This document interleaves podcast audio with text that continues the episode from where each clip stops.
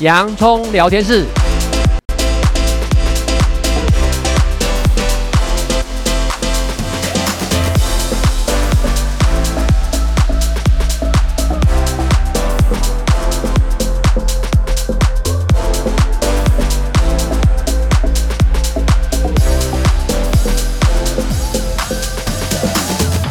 这里是洋葱聊天室，人生如洋葱，要勇敢小心的剥，不怕掉眼泪，从挑战中让生命更璀璨，陪你度过生命大小事。我是洋葱茶医师，我是魏兆文老师。嗯，那现在已经呢进入了九月，也就是即将开学的日子啊。其实现在在学生在教育部，其实他蛮在意，就是校园的有一些物质滥用的问题，俗称的毒品。嗯，对。那然后呢，就是呢，可是，在之前呢，曾经有一个新闻报道，哦，就是呢，我们的大法官认为呢，这个贩毒行为哦，这样子，对，因为如果呢，只是贩毒，没有其他犯罪行为，那其实呢，他会认为是有点违宪哦，所以不符合什么宪法比率啊，就是宪法的什么罪行相当原则，抵触宪法二三条比例原则，所以呢，大法官那时候提出释宪之后呢，还说。呃要这个是属于违宪，两年内要修正那。其实看到这新闻，我们其实接触多数民众都非常非常的讶异，因为其实毒品是全世界共同的敌人哈。因为毒品这个东西，不论它的是哪一类哈，它是不是一开始有什么样的一些作用等等这些，它既然称为毒品，就代表说对身体绝对没有一点的好处，绝对没有，而且呢，就像是走到了一条呢。不归路啊！我们自己在门诊，因为是属于照顾大脑的精神科、身心科门诊，我们真的看到呢，其实实实际际看到毒品对于呢人类的危害，尤其是在学校，而且现在好像呢，其实也有在统计嘛，这种呃使用这种物质啊，这种毒品的这个年龄层往下比例呢也增高，这种其实是蛮忧心的啊。那呃，除了本身对于身体的危害，其实呢，它真的会造成一些呢，就是觉得很耍帅呀、耍酷啊等等这些。那呃，我知道杨医师在那个时候，他就写了有一篇有针对于像这样子的一个文章啊。那其实也有引起一些记者的一些讨论呐，就是在不同的一些呃报章杂志里面提到，就是呃杨医师先请问一下，因为我知道你曾经在美国那一段时间呢，你是在那个路易斯安那州嘛，嗯，然后你在美国也待了几年时间，那你针对毒品这件事情哈，在美国纽约确实我们有曾经呢发生过了几次，然后社会学家那时候提出了破窗效应，什么叫破窗效应？其实我跟大家分享一下哈，我自己呢是一个精神科医师，那我到美国呢去学习的是公共卫生的医学博士，我的博士论文呢其实就在讲毒品。那毒品呢，我们当时谈的呢是古柯碱，古柯碱呢就跟台湾我们在讲安非他命一样，它都是一种中枢神经兴奋剂哈。那我当时的博士论文就是探讨呢骨科碱使用者的一些危险因子探讨。那这个毒品啊。其实呢，真的呢，就是撒旦撒出来的，给人呢堕落败坏的东西，沉沦的东西。那我想呢，我们在全世界各个国家呢，都在呢控制、妨害这种毒品防治呢，唯恐不及哈。特别第一端，第一端最重要就是不能贩毒，因为你没有毒品，你就不会用嘛，吼。而有人呢，为什么要贩毒？因为会暴利嘛，因为非常厚的金钱财富嘛，哦。那所以呢，我们对于这种毒品呢、其实很多国家呢，甚至可以刑者都还有死刑的哦。那这个东西呢，会牵扯到刚刚魏老师在破题，就是说，因为呢，在今年二零二三年八月十一号的时候呢，我们的中华民国的大法官呢，他们释宪，他们说啊，我们的毒品危害防治条例啊，里面对于贩卖一级毒品的人，处死刑或无期徒刑呢，太重了。啊，里面有的人呢，只要拿一点点，那怎么可以要判他这么重呢？啊，不合比例原则，所以要减刑，而且还减两次。那因为呢，我自己呢，在当年呢，呃，也针对有一些就是要戒一级毒品海洛因的个案啊，因为他们会注射，注射呢其实是很容易呢，共用针头共用针头其实很容易产生艾滋病跟 C 型肝炎的传染。我们呢，曾经世界卫生组织呢，就是警告提醒我们台湾当时的卫生署说，你们要正视这个问题，因为你们台湾的艾滋病呢的人数一直在窜升。而政府呢，最后接受了从我一九八八年采进精神医学界就呼吁的东西，叫做海洛因替代疗法，仿照呢香港，让他们呢用口服的美沙酮来做治疗。那这些呢，才缓解了呢这种艾滋病人数窜升的现象。那再引申到呢，魏老师在跟我跟大家分享什么叫破窗效应。我们啊，其实啊，这个是在美国发生很经典、很有名的一个故事，这跟自然有关哦。他们说啊，你知道吗？这个窃贼啊，要去窃一个东西，窃的东西，他可是会做功课的喽。他现在如果在某个地方呢，看了一个窗户呢，一个大楼呢，玻璃破了。他还没晃荡了一周，那个玻璃还是没人修，他就可以判断那个里面没有人。在没有人呢，他就有两件事情可以做。第一件事情呢，他就可以进去偷东西；第二件事情，他就可以在那边窝藏，因为没有人嘛，所以他窝藏在那边呢，让你警察找不到。所以呢，因为有这样子的一个概念啊，所以呢，美在国呢，他们就治安的警察呢，就特别针对呢这一些有这一些破窗的地方呢，哦、加以加强巡逻。那啊、特别呢也针对为何会有破窗，为何你们这边不修等等的加以处理。哇，那个治安真的明显的下降，犯罪率下降了百分之三十。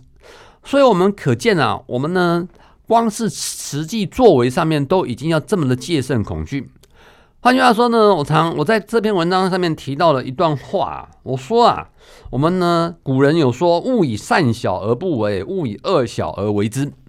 我们这些握权柄的大法官，你们要知道，你们在解释宪法的时候，那可是影响我们国民非常大、深远的影响哦。从实际的犯行到人民怎么想，所谓上有政策，下就有对策。那您这些呢？哦，你给他说哦，这一些贩毒的人，他呢不违比例原则，可以减刑再减刑。天哪！我们常常说，我们希望朝向这这国家呢，可以朝向礼运大同篇说，我们呢平常呢大概呢不用关门，也可以安居乐业哈。然后呢，盗贼就不会乱做，因为呢贩毒的人他可以减刑再减刑。我们台湾其实已经被很多国家批评为，因为刑度太轻，所以你没看到那些诈欺犯。然后呢，这么嚣张，他们呢宁愿送回台湾，也不愿意送往其他国家。哦，这些毒贩宁愿说啊，我要求我是台湾人，我要回台湾。要不然呢，他就在新加坡、在印尼都会被绞刑的。所以你就可以知道，我们对于破窗效应是如何的戒慎恐惧。而没有想到呢，我们中华民国的法官号称叫自由派，号称要重视人权，而重视的是少数坏蛋的人权，而没有重视呢我们全民大多数九十九 percent 以上我们善良老百姓的人权。呃，光听杨医师讲哦，这种呢就是这么的慷慨激昂哦，这种很气愤，就知道其实真的是毒品这种东西哦，其实对人类来讲，我觉得是不分国界的，也不分地域，它就是一个共同最可怕、最可怕的一个呢杀手。那其实针对毒品，我知道在他那个所谓的刑法里面呢，他其实呢，呃，我们现在不讨论法律好了，我们就完全针对毒品这件事情，想要跟听众朋友其实呢分享，因为杨医师长期在毒品防治这地方，有不论在监狱里面，或在临床上面，或在很多地方呢，有关于毒品这个地方呢，他可以说是驾轻就熟。对于毒品这个地方，它分为怎么几大种类啊，等等这些哈。然后，因为其实这件事。情是呢，关系着国人，以及关系着真的是，呃，年轻人哈、中年人，以及我们全人类好了，那一个非常大的一个事情，就是有关于毒品的事情。杨医师曾经常常在讲说，其实有人类就会有毒品，嗯、然后呢，也会有一些色情，因为这人性本色、嗯、本对哈，这种食色性也这样子。那我们就回到毒品这个议题来哈，这样，我想先请问一下杨医师。嗯、呃，我们一般来讲，我们的毒品哈，我知道它有分一二三四嘛。那第一个为什么要分类？那第二个一二三四各代表什么意思？我们先这样讲哈，毒品这个东西其实是在我们华人特有的名词，因为呢，我们有惨痛的历史哦。因为呢，在清朝的时候呢，英国呢贩卖卖毒卖那种有没有？就是抽烟呐、啊，鸦、哦、片，鸦片，对，然后呢，来赚清朝人民的钱，然后让清朝人民国力衰败。哦，那所以呢，当时林则徐呢痛斥这一些东西叫做毒品，他甚至烧烧了这种这些呃鸦片，然后引起所谓鸦片战争。那中国呢国力呢，华人国力呢击毙了百年。哦，那其实呢，在精神医学上面呢，我们特别称特别称之为这是会影响精神的物质。那这些影响精神的物质啊，其实呢就跟水一样，水能载舟，水也能泛舟。举个例子，像我们呢，依照毒品危害防治条例来讲，你说这海洛因、吗啡啊，它呢在适当的时候，它可是在手术的时候、开刀的时候需要的一种药物哦。但是药师、医师呢是需要取得受训的，需要呢管制药物证号的，他受过训练的，知道怎么使用这个剂量，要使用多少啊？那要怎么样处理？那但是翻过来，如果呢他把它拿成这一些坏蛋。他来呢去贩毒，然后呢像苍蝇头一样呢，在那边药头一样呢，去黏着那一些想戒毒的人。你晓得那是暴利，那是上百倍、上千倍的吼。所以呢，我们毒品药物管制里面呢，特别有分成四级。第一级呢就是毒王，毒王呢叫做海洛因，叫做吗啡。那以前你大家有听过黄金金三角吧？嗯，那时候不就住罂粟花吗？对对，对哦，这些呢东西当时还有一块一块金块的哦，那些呢都是很可怕的。那后来呢，泰国是在围剿，但是呢，大家知道时势在变化，我们现在交通很很这种发达，那台湾呢在亚洲地区呢位居一个很枢纽的位置，日本、韩国、大陆、香港、菲律宾、越南这一些，所以毒品在台湾的串流实在是中一个中继站啊，各式各样的毒品非常的多。从一级的毒品，二级、三级、四级，我们一笔知道都是它的成瘾性、它的危害性以及社会要付出的成本，我们把它分为这样四大等级。哦，所以是依照它的成瘾、依赖和危害性对身体危害性在做分类。嗯、那第一级就叫毒王的意思。毒王就是海洛因。呃，吗啡类的东西哦，嗯、那海洛因、吗啡类这种吗啡的话，我们在手术室、在医疗上面其实是蛮常用到的这样子，但是他必须是在一个合法，就像杨医师在讲，要使用这些的话，他必须要受过一些专业的一些训练，而且你们有那个专业的一个认证照嘛，对不对？你像我们自己开诊所，嗯、但这些的管制证要食药署查多紧啊？对对对，每一年都还在查来听。其实台湾在针对这一部分医疗上是管的是很紧的。是啊，好这样子对，但是其实蛮可惜，就是因为大法官的那个，反而让民间这地方开始会有一些活水出来，这样听起来我觉得蛮讽刺的，因为医生在用这个的话都是非常的谨慎。他会去评估你的状况，去使用等等这些，完全没有完全正确。对，所以呢，我会觉得现在这样听起来，你真的会起鸡皮疙瘩，真的很可怕。为什么？因为我觉得人性嘛，那就是呢，就是法这个东西，其实还是我们人民中的一个行为的一个准则。嗯、如果呢，大法官把这个给他放开了以后，再立志当头，真的很多事情就会发生。我讲就就以海洛因做今天的一些单分析了哦。嗯嗯嗯其实呢，大家不知道有没有听过一个很有名的一个戒毒单位，叫晨曦会。有哦有。晨曦会的主持人叫刘明和牧师。对，我们是多年的好友。刘明和牧师呢，当年是一个用海洛因用到家破人亡哦，对的一个非常惨痛的例子。他您可以上呃 YouTube 上脸书，你就可以看他的故事。那他呢，后来呢，因为呢，甚至走到生命的绝路的时候呢，有牧师。去戒了他，接受了他，让他呢痛改前非，决心戒毒。那同时呢，他就像换了一个新人一样，他从此呢不再碰毒，而且呢，他立志呢要协助呢戒毒，所以他分别呢成立了戒毒村，那甚至让戒毒成功的人呢来作为相对过来做辅导员。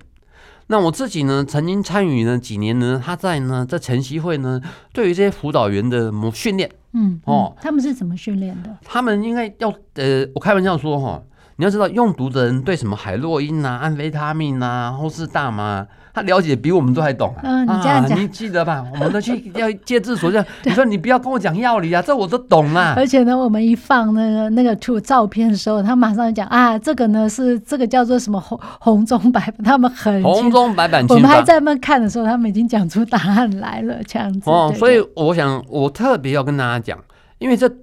尤其海洛因，那是一个很可怕的东西，它可以捆绑你一个人，它是一种中枢神经抑制剂，哦，它是抑制的。对，它本来是当做一个麻醉使用的，哦，嗯、那你用下去的时候，你初步的时候，你就会很昏睡、昏沉。所以它是属于鸦片的这一类。鸦片的这一类，哦，嗯、那这一类呢，它其实呢，它很容易成瘾的，嗯。所以杨医师刚刚在讲说，毒王就指成瘾性最高的，所以甚至很多坏蛋。包括贩卖人口的人，他给这种，比如说女士注射的毒品，让你成瘾呢，你就需要跟他要注射，要注射很不好意思，你就去卖淫，就变成一种恶性循环。这个在其实大家如果去看很多东南亚的电影，现在这种议题被讨论的非常的凶。所以呢，那个它是早期是用注射，但不是也有好像有听过有吸的，是不是？那个当然，安非他命的时候在讨论哈。那吗啡呢，最主要就是注射，因为注射呢，所以有共用针头，所以有安，所以有艾滋的病啊，吸肝的一个问题哈。那这种海洛因啊，其实呢，哦，我回到很重要的，现在政府呢，其实呢有美沙酮的替代疗法，陆续呢也有一些口服的一些替代剂。哦，所以替代剂就是替代这种海洛因毒王这一类的。对，因为你如果我们吃到真的有一些人哦，你叫他完全戒戒不掉，那只好是替代。哦，那比如说喝美沙酮，每一天你去喝美沙酮，或是心仪的产品呢，也许呢一个礼拜吃一两颗这些等等。但是我不会言，我最认为，你如果要戒毒，大概我最推崇的就是像陈希慧、刘明和牧师主持的这种戒毒村，你要存心造人，你就要去戒毒村去住个至少两年。为什么？第一个，你要去摆脱那一些药虫的可干扰啊！吼，我们那时候在美沙东喝药的时候，那些药虫在那个医院外面像无头苍蝇一样，他们嗡嗡嗡的。那我们这些个人是非常的辛苦，所以呢，我在这里呼吁，我们非常要正视，我们台湾的毒品在泛滥，我们台政府号称花费了几百亿，千万不要丢在水里面或花个嘉年华，甚至法官的乱视线。乱了我们台湾，我们这些可爱的人民的安治安。嗯嗯，在今天呢，我们呢就先从呢，就是法官视线针对呢毒品犯这贩毒这地方要给他减刑哦，这个议题我们的讨论，因为我们在临床上看到太多太多这些之后的结果是非常可怕的啊。这样，那如果听众朋友呢想要继续关心有关于这种毒品物质滥用的这些议题的话，我们本周我们本月其实会跟呢听众朋友呢会很简单很白话的呢去 请听众朋友了解他们到底造成了我们什么。什么样的一个重大伤害？哈，谢谢大家今天的收听，这里是洋葱聊天室，欢迎下一次继续收听。我是洋葱才医师，我是魏兆文老师，拜拜。拜拜。